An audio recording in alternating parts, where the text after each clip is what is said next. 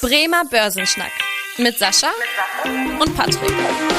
Moin und herzlich willkommen zu einer neuen Podcast-Folge. Mein Name ist Patrick Pech, mit dabei ist wie immer der Sascha Otto und wir beide schnacken jede Woche in diesem Podcast über ein spannendes Börsenthema.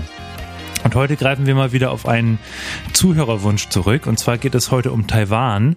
Wir geben euch einen Überblick über die Wirtschaftssituation in Taiwan und über die größten Unternehmen vor Ort. Unser Thema der Woche. Der Woche, der Woche. Und ja, bevor wir auf Taiwan eingehen, äh, lass uns doch nochmal kurz, Sascha, einen kurzen Rückblick wagen. Wir haben ja letzte Woche sehr ausführlich mit Professor Dr. Hickel über die Wirtschaftssituation gesprochen, über die Folgen des Krieges und auch über die Inflationsentwicklung, die uns ja alle beschäftigt. Äh, also ein sehr spannendes Gespräch, wie ich auch fand. Also alle, die die es auch verpasst haben, gerne nochmal reinhören in letzte Woche. Erstmal äh, nochmal die Frage an dich, Sascha. Was waren dann eigentlich so deine wichtigsten Erkenntnisse aus dem Gespräch? Hast du irgendwie was mitgenommen? Ja, auf jeden Fall. Was ich sehr gut fand, war natürlich auch diese Erkenntnis darüber, dass eine gewisse Demut gegenüber den wirtschaftswissenschaftlichen Modellen dabei sind. Ich glaube, uns allen ist momentan klar, dass wir aktuell in einer Welt unterwegs sind, die sehr, sehr komplex ist. Das ist ja eigentlich immer, aber natürlich noch komplexer und das lässt sich natürlich auch nur beschränkt modellieren. Und ich fand die Aussage von Herrn Professor Professor Dr. Hickel sehr, sehr gut, sehr interessant, dass natürlich, wenn der Modellraum, ähm, ich sag mal Prognosen, die, sag ich mal, so weit auseinandergehen sind, dann zeigt das einfach noch ein Stück weit, dass sich irgendein Modell irren wird und wir wissen im Vorwege nicht, welches das ist. Also am Ende eine gewisse Demut, die Wirtschaftswissenschaften vor der Realität sollte man auch haben. Und das fand ich auf jeden Fall eine ganz interessante Erkenntnis. Mhm. Und dann natürlich auch nochmal das Thema darüber, dass man auch natürlich emotional über so etwas wie ähm, den Ukraine-Krieg diskutieren sollte und muss, aber trotzdem eine Bewertung immer nochmal auch zumindest zumindest das Ratio einschalten sollte und nicht sofort immer mit Wut, Angst oder Hass argumentieren sollte, sondern tatsächlich auch ein bisschen mit Rationalität. Und das hilft eigentlich gewaltig aus meiner Sicht heraus. Bei mir war es auch auf jeden Fall das Thema, was ja auch Professor Dr. Hickel erklärt hatte, die Ohnmacht der EZB und auch diese Schwierigkeit, irgendwie die richtige Geldpolitik zu finden, also richtig hier in Anführungsstrichen, weil ja alle auch irgendwie fordern, dass wir Zinserhöhungen bekommen oder viele fordern das ja mittlerweile aber da hat er ja auch nochmal ganz deutlich gemacht, dass es auch gar nicht so leicht ist oder hier den richtigen Grad zu finden, weil wir auch äh, hier in Europa jetzt nicht so die stabilste Wirtschaft haben, gerade aufgrund der, der Nähe zum Krieg und der, der Lieferkettenprobleme, äh, die wir hier auch haben, äh, sodass da auch Zinserhöhungen durchaus ja negative Folgen haben könnten für unsere Wirtschaft. Und wir hier ja auch im Vergleich zu den USA deutlich mehr so diese Abhängigkeit von, von den Energien haben und die auch unser Wirtschaftswachstum belasten. Also das ist auf jeden Fall auch noch ein Thema, wo, wo es gar nicht so leicht ist, da irgendwie eine leichte Aussage zu treffen, was jetzt die richtige Geldpolitik ist. Äh, das fand ich da auch noch an dieser Stelle sehr spannend. Dann nochmal die Frage an dich. Gibt es denn seit unserem Gespräch letzte Woche, wir haben ja auch über das Thema ähm, Energieembargo gesprochen viel, gibt es denn da schon neue ähm, Erkenntnisse? Gibt es da neue äh, News, die wir da jetzt in den letzten Tagen hatten? Ja, also momentan wird ja sehr massiv über das Energieembargo diskutiert mhm. und die Europäische Union möchte ja ganz gerne irgendetwas in der Form verabschieden.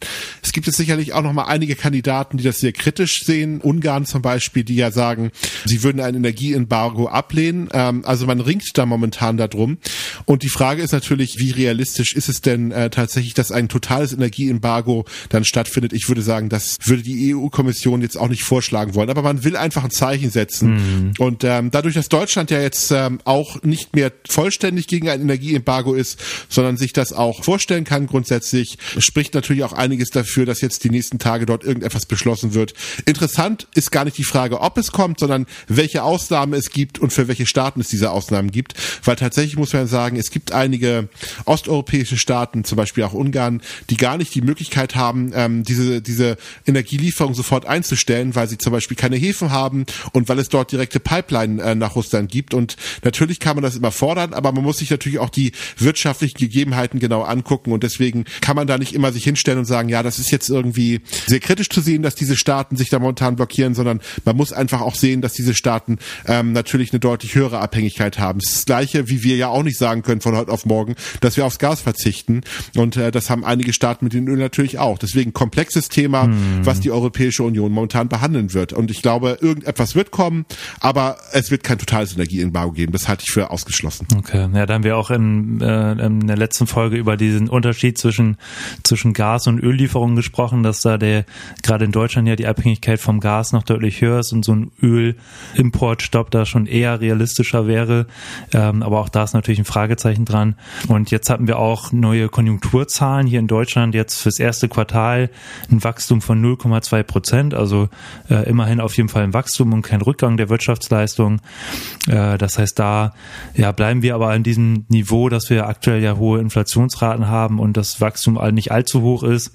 Äh, das heißt schon so eine so eine Art äh, Stagflation, die wir da vorsehen, wobei die Inflationsrate natürlich jetzt gerade durch die Energiepreise gepusht wird. Und an dieser Stelle jetzt mal der Schwenk zu unserem eigentlichen Thema Taiwan. Wenn wir da mal aufs Wachstum schauen, das sieht ja schon ein bisschen anders aus. Also da haben wir erstens nicht so die Inflationsproblematik in dem Wirtschaftsraum und zweitens äh, ja auch sehr stabile Wachstumsraten, Sascha. Und da nochmal die Frage an dich, magst du uns einen Überblick geben, wie ist eigentlich so die Wirtschaftssituation da in Taiwan und wie ist man da so durch die Corona-Krise gekommen? Ja, also Taiwan ist sicherlich einer der absoluten Corona-Gewinner gewesen. Also wir hatten 2020 ein Wachstum von 3,4 Prozent, also mhm. wirklich herausragend gut. 2021 ein Wachstum von 6,3 Prozent. Und wir hatten für, ein, äh, für eine relativ kleine Wirtschaftszone von, mit 24 Millionen Einwohnern haben wir tatsächlich ein Bruttoinlandsprodukt von 790 Milliarden US-Dollar. Das ist äh, im Vergleich zu Deutschland liegt bei 3,9 ähm, Billionen US-Dollar, also ungefähr, wenn man es genau hoch, ein Fünftel davon hochgerechnet. Also eine kleine Wirtschaftszone, die doch äh, relativ viel leistet. Und warum ist es so? Ja, ganz klar. Also Taiwan ist einer der größten Exporteure von der Chipindustrie und das ist ja genau das, was ja auch in der Corona-Krise mhm. sehr, sehr gut gelaufen ist und von der Welt ein Stück weit auch dann natürlich nachgefragt wurde. Genau, gerade diese Halbleiter, die werden da natürlich extrem viel produziert. Da ist ja die ganze Welt äh, quasi abhängig von. Also da eine riesen, riesen Zone von äh, oder ganz viele Unternehmen, die da auch tätig sind in Taiwan, die diese Halbleiter herstellen. Das größte Unternehmen, um es auch mal hier zu nennen, Taiwan Semiconductor, TSMC, äh, auch ähm, vielen bekannt, auch weil es ja ein Riesenunternehmen ist, auch eines der größten Unternehmen der Welt. Also nach der, von der Marktkapitalisierung her 440 Milliarden US-Dollar Dollar, also wirklich ein Riesenunternehmen. Im Vergleich dazu auch nochmal dass wir hier das größte deutsche Unternehmen, ja SAP mit irgendwie 110, 120 Milliarden US-Dollar Marktkapitalisierung, also schon eine extreme Größe, was viele, glaube ich, hier auch erstmal gar nicht auf dem Schirm haben, nur die Leute, die halt irgendwie an der Börse unterwegs sind, weil ja hier auch die, die Aktie extrem gut gelaufen ist in den letzten Jahren, gerade allgemein ja von Halbleitern, aber TSMC auch eine sehr gute, sehr gute Aktienkursentwicklung. Sascha, welche Unternehmen sind denn noch so aktiv in, äh, in Taiwan, beziehungsweise haben dort ihren Sitz? Ja, also zum Beispiel könnte man äh, tatsächlich eine Foxconn nennen, die wird ja auch als großer Zulieferbetrieb, ist ja wahrscheinlich irgendwie jeden bekannt, was das betrifft. Eine Mediatek ist zum Beispiel auch nochmal ein relativ großer ähm, Bereich, wahrscheinlich nicht direkten bekannt, aber die, die liefern diese ganzen äh, Komponenten für diese Amazon Fire Sticks, die ja der ein oder andere auch sicherlich nutzt. Mhm. Und vielleicht auch so für den ein oder anderen äh, PC-Bauer. Also ich meine, ich baue meine PCs immer noch selber zusammen, das ist so das kleine Hobby. Und so ziemlich alle Komponenten, die da irgendwie wenn man selber mal einen PC zusammengebaut hat, kommen eigentlich aus Taiwan. Ob das so eine Firma ist wie Gigabyte, die kennt man vielleicht ein Stück weit, oder auch Asus als ganz großes Unternehmen, mhm. was in dem Bereich tätig ist, also Motherboards, Grafikkarten, also all die Dinge, die da hergestellt werden. Und dann ähm, gibt es natürlich auch nochmal ähm, so etwas wie Realtek, also auch ein, ein Unternehmen, was, ähm, ich sag mal, sehr günstige Komponenten, also die Soundkarten, die quasi in allen PCs verbaut werden, aber auch im Multimedia-Bereich genutzt werden. Also wenn ich heutzutage mir einen PC kaufe oder zu selber zusammenbaue, stammt da, glaube ich, ähm, eine ganze Menge von Technologie aus ähm, taiwanesischen Werken. Also deswegen kann man einfach nur sagen, das ist quasi ähm, ja eins der größten Sachen, die dort passieren oder Exportschlager, die es dort gibt. Also da auch wieder, wenn wir mal uns so diese Unternehmen anschauen, ganz viel Elektronik, Halbleiterhersteller dabei. Also das ist schon ein sehr wichtiges Standbein. Da nochmal die Frage an dich als Portfolio-Manager, inwieweit spielt äh, Taiwan ähm, und auch die, die Wirtschaftsentwicklung in Taiwan jetzt auch äh, im Portfolio-Management oder bei Börsenanalysten eine Rolle? Also ganz, ganz klar ist, spielt das eine ganz entscheidende Rolle. Also Firmen wie äh, Taiwan Semiconductors sind natürlich äh, in ganz vielen großen Portfolien gelistet, hm. Ähm, weil sie einfach tatsächlich natürlich einer der wichtigen Zulieferbetriebe sind. Nicht nur für die Fernseher oder PCs, sondern auch für die Automobilindustrie inzwischen. Also kann man einfach ein Stück weit sagen, dass ja quasi irgendwie alles, was man heutzutage hat, ja ein kleiner Computer ist. Also sogar die Mikrowelle oder äh, der Herd, den wir haben, ist ja inzwischen schon mit Hightech ausgestattet teilweise. Und äh, da werden diese Chips ja auch verbaut. Also inzwischen kann man wirklich sagen, dass das auch natürlich nicht mehr ein Nischenthema ist, sondern tatsächlich ein, ich sag mal, klassischer Rohstoff, Chips in der Form, der eigentlich nahezu überall eingebaut werden. Deswegen solche Aktien gehören auch ins Portfolio.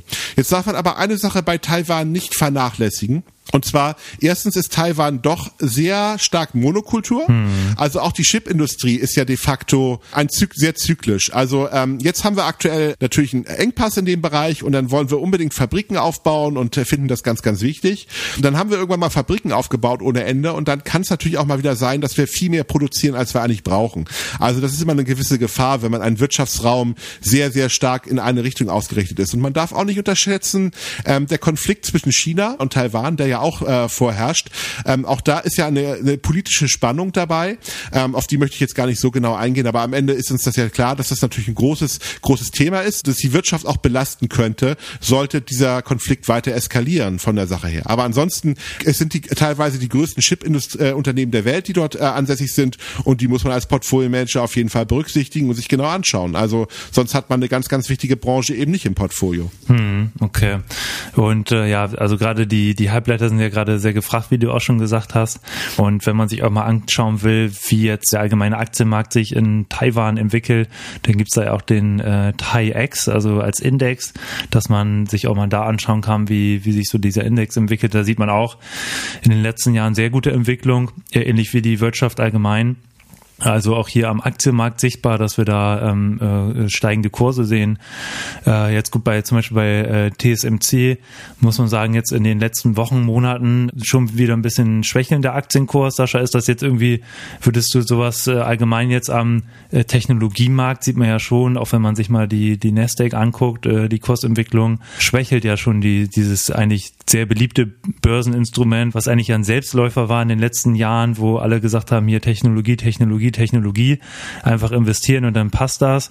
Kommt das jetzt so langsam ins Bröckeln oder siehst du das jetzt eher als, äh, als Kaufgelegenheit? Naja, also man muss mal die Kirche ein bisschen im Dorf lassen. Ne? Also am Ende ist es so, dass die ähm, Aktien immer noch extrem gut gelaufen sind auf zwei, drei Jahre Sicht. Mhm. Ne? Also gerade eine ähm, Taiwan Semiconductor, also TSMC-Aktie, hat sich ja tatsächlich seit 2020, also von der Spitze aus mehr als verdoppelt. Mhm. So jetzt sind es quasi nur noch irgendwie 1,8-fache, was ja immer noch eine sehr, sehr tolle Performance gewesen ist. Also jeder, der die Aktie im Portfolio hatte, wird wahrscheinlich nicht unglücklich sein. Wenn es dann die letzten Wochen mal so ein bisschen ähm, ruppiger war und die Aktie so ein bisschen gelitten hat, hm, ist das sicherlich auch eine ganz gesunde Konsolidierung. Ich glaube aber auch ein Stück weit, dass wir natürlich die, die Chipindustrie vielleicht äh, durch Corona ein bisschen zu stark gefeiert haben und zu stark äh, euphorisch waren, was die Entwicklung betrifft. Sicherlich ist es eine wichtige Technologie, aber man hat dort sicherlich auch den einen oder anderen Wert, der wahrscheinlich zu gut gelaufen ist im Vergleich zu anderen Titeln. Und äh, TSMC, muss man fairerweise sagen, hat auch noch ein kleines Problem. Die hat einen recht großen Brand bei einer der wichtigsten ähm, Standorte gehabt und können deswegen natürlich noch nicht in voller Produktion ähm, ähm, dann darstellen. Das läuft auch noch so ein bisschen hinterher. Äh, trotzdem, also würde ich jetzt nicht sagen, dass das Unternehmen jetzt äh, tatsächlich viel zu gut gelaufen ist und dass es dort einen Crash geben wird. Aber wie gesagt, Chipindustrie ist gut gelaufen. Das führt dazu, dass die Aktien natürlich auch stärker äh, schwanken werden, gar keine Frage, weil der eine oder andere nimmt jetzt vielleicht auch mal Gewinne mit äh, und sucht sich mal wieder andere Dinge dabei dabei. Mhm. Auf lange Sicht gesehen sind das aber ganz aus meiner Sicht sehr, sehr solide und auch ähm, zukunftsweisende Unternehmen, die man gut im Portfolio berücksichtigen kann. Man muss aber die Schwankungen aushalten können, ganz klar. Ja, vielen Dank. Okay, dann als Ergänzung nochmal von mir ähm, das Thema Währung, dass wir das auch nochmal beachtet haben. Da gibt's den, den Taiwan-Dollar. Da ist aktuell ein Taiwan-Dollar äh, ungefähr 0,03 Euro wert, beziehungsweise anders äh, ausgedrückt, ein Euro sind um die 31 Taiwan-Dollar. Und da kann man auch in den letzten Jahren sehen, dass äh, der Euro da im Vergleich zum Taiwan-Dollar ähm, abgewertet hat. Äh, da spielt auch hier wieder die positive Handelsbilanz rein, also dass Taiwan hier deutlich mehr exportiert, gerade Technologiegüter, wie wir darüber gesprochen haben, Halbleiter, Elektronik und das da auch zuführt, dass die Währung entsprechend äh, sich gut entwickelt hat bzw. aufgewertet hat im Vergleich zu anderen Währungen da würde ich sagen, haben wir doch einen guten Überblick gegeben über Taiwan, die Wirtschaft, die Aktien. Dann hat mich noch eine andere Frage einer Zuhörerin erreicht, die würde ich auch ganz gerne nochmal stellen. Und zwar haben wir ja, äh, ich glaube, vor zwei Folgen oder so mal über das Thema ähm, erneuerbare Energien gesprochen. Da sind wir auch viel auf Windenergie, Solarenergie eingegangen. Äh, jetzt war unsere Zuhörerin im Dänemark-Urlaub und hat dort ganz viele äh, Vestas-Windräder gesehen. Da die Frage an dich, Sascha, inwieweit Windkraft jetzt irgendwie ein gutes, solides Investment ist und welche Unternehmen sich da zum Beispiel tummeln, die man sich irgendwie mal anschauen könnte. Ja, also grundsätzlich äh, haben wir natürlich diese Energiewende eingeleitet und Windkraft wird sicherlich ein ganz, ganz wichtiger Faktor in diesem Bereich sein. Ich meine, man sieht ja auch ein Stück weit, dass jetzt der eine oder andere sehr, sehr kritische Stimme, also schön Gruß nach Bayern, jetzt so ein bisschen den Widerstand aufgegeben hat ähm, und tatsächlich auch die Bereitschaft gegeben hat, jetzt auch dort äh, mehr Windkraft zu machen. Und das wird natürlich ein Trend sein, der jetzt die nächsten Jahre davon so anhalten wird.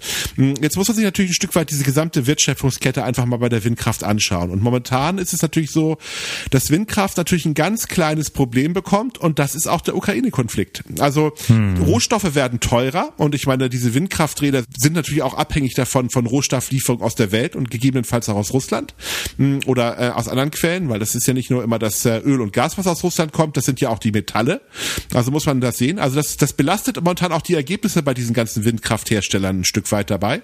Äh, und deswegen kappen die momentan auch ihre Prognosen, weil der Ukraine-Krieg den Bau dieser Windkrafträder deutlich teurer macht. Das ist so der erste Faktor. Auf der anderen Seite haben die natürlich volle Auftragsbücher und äh, wollen natürlich auch gerne dann dann ähm, weiter vorangehen. Ähm, so das ist so ein bisschen so der Punkt dabei, mhm. ähm, die der, der, der Rolle spielt. Also wie gesagt, es ist ein Investment, was was aber keine Garantie ist, dass es jetzt die nächsten Wochen und Monate nur nach oben gehen kann. Aber wenn man sich die Spiele anguckt, ja die Zuhörerin hat ja auch schon so ein bisschen genannt, was es da so gibt. Natürlich Vestas als sehr großer Anbieter, Siemens äh, Gamesa eben als einer der äh, als Abspaltung eben aus dem Bereich von Siemens Siemens, die sich darum kümmern, die es momentan so ein bisschen schwer haben, natürlich jetzt äh, die Aufträge zu gewinnen. Mhm. General Electric zum Beispiel auch, aber da kauft man so den Gewischtwarenladen, ähm, der ja irgendwie alles macht, so ein bisschen. aber da hat man natürlich auch Windkraft und ähm, so weiter. Und dann hat man natürlich auch nochmal die ähm, Unternehmen, die jetzt äh, die, die Kraftwerke äh, betreiben oder sowas in der Art, die eine Rolle spielen. Also man kann das ein Stück weit machen. Es ist und bleibt aber ein sehr sparkusintensiver Sektor und ähm, wie gesagt, als Beimischung geeignet, die man da hat. Mhm. Man kann auch sowas wie eine PNE oder eine Nordex sich mal anschauen als Möglichkeit oder auch eine Energiekontor. Das sind natürlich auch Unternehmen, die in diesem Sektor sehr, sehr aktiv tätig sind. Aber klar, das sind natürlich alles diese Unternehmen, die jetzt ähm, auch schon politisch sehr starke Spielbälle sind und damit auch ein bisschen schwanken. Aber klar, ähm, wir werden den Energiewandel über Windkraft ein Stück weit nach vorne bringen mhm. und es wird immer mehr gebaut werden, keine Frage. Ähm, ja, und deswegen äh, wären das die Unternehmen, die tatsächlich von dieser weiteren Entwicklung profitieren, aber auch ihre Probleme momentan haben. Das muss man auch berücksichtigen. Und wie du gesagt hast, sind wir da ja schon in, in einer Nische von einer Nische irgendwie so ein bisschen unterwegs, also im Bereich erneuerbare Energien und da speziell das Thema Windkraft. Ähm, also wenn, wenn einen das interessiert, natürlich kann man sich das mal anschauen, aber grundsätzlich ähm, ist da natürlich auch immer wieder wichtig der, der Hinweis, gerade beim Thema Geldanlage, bei Wertpapieren, dass wirklich die Streuung da ein, äh, sehr entscheidend ist, auch um das Risiko im Portfolio zu reduzieren. Also verschiedene Branchen mischen, verschiedene Länder oder auch verschiedene Assetklassen was halt allgemein dazu führt, in Kombination mit einer langen Laufzeit bei einer, bei einer Aktienanlage oder bei einer Wertpapieranlage, wo man auch nochmal die Risiken reduzieren kann und da ja. dann auch ähm, gut unterwegs ist. Ich denke auch ein Stück weit, vielleicht sollte man auch nochmal als letzten Punkt nochmal, ich weiß jetzt ich will jetzt nicht zumahnend sein, weil ich bin ja auch überzeugt davon, dass Windkraft jetzt was Interessantes ist, aber wir hatten diese Diskussion vor ungefähr ja 12, 13 Jahren hier in Deutschland ja, was Solarenergie betrifft. Hm, ähm, gerade als das Thema Fukushima so hoch gekocht ist, da haben wir gedacht, so die deutsche Solarindustrie wird es schaffen. Und dann hat man diese wunderbaren Unternehmen sich ja alle angeschaut, solche Firmen wie Conergy oder Solar World, die da oder Q-Cells auch, also alles Unternehmen, die ja in diesem Bereich tätig gewesen sind. Und ähm, wenn man sich einfach mal anschaut, ähm, ich habe äh, Kunden gehabt, die haben sehr viel Geld dort in diesen Sektor gesetzt. Und äh, wenn man die Unternehmen jetzt schaut, viele davon sind vom Markt verschwunden, sind pleite gegangen, weil natürlich dann irgendwie auch sehr viel ähm, geliefert wurde aus China. Das ist vielleicht bei der, bei der Windenergie vielleicht anders, keine Frage. Also, aber auch da gibt es natürlich gewisse Risiken. Also man sollte jetzt nicht alles auf eine Karte setzen. Das möchte ich einfach nur damit sagen. Also und sich vielleicht auch nochmal die Solarindustrie angucken, oh, als, als Beispiel nochmal, was auch passieren kann, wenn's, wenn man sich mal irrt. Okay. Ja, super. Vielen Dank. Dann würde ich sagen, kommen wir auch zum Ende der heutigen Podcast-Folge. Haben wir auch lang geschnackt ja heute wieder. Und äh, wenn euch die Folge gefallen hat, freuen wir uns natürlich sehr, wenn ihr dem Podcast folgt. Und äh, zum Beispiel auch eine äh, Bewertung da lasst bei Spotify oder Apple Podcast. Themenwünsche wie immer gerne an podcast.sparkasse-bremen.de. Mein Name ist Patrick Pech. Ich bedanke mich fürs Zuhören und freue mich, wenn ihr in der nächsten Woche wieder einschaltet. Bis dahin. Tschüss. Tschüss. Vielen Dank fürs Interesse. Das war der Bremer Börsenschnack, ein Podcast mit Sascha und Patrick. Noch ein kurzer Hinweis und an dieser Stelle liebe Grüße aus der Rechtsabteilung. Die gesprochenen Inhalte bilden die persönliche Meinung der handelnden Person, also in den meisten Fällen von Sascha und mir wieder. Sie stellen also keine Handlungsempfehlung zum Erwerb oder zur Veräußerung der genannten Wertpapiere oder anderer Finanzinstrumente der genannten Emittenten dar. Bei Fragen wende dich gerne an deinen Berater.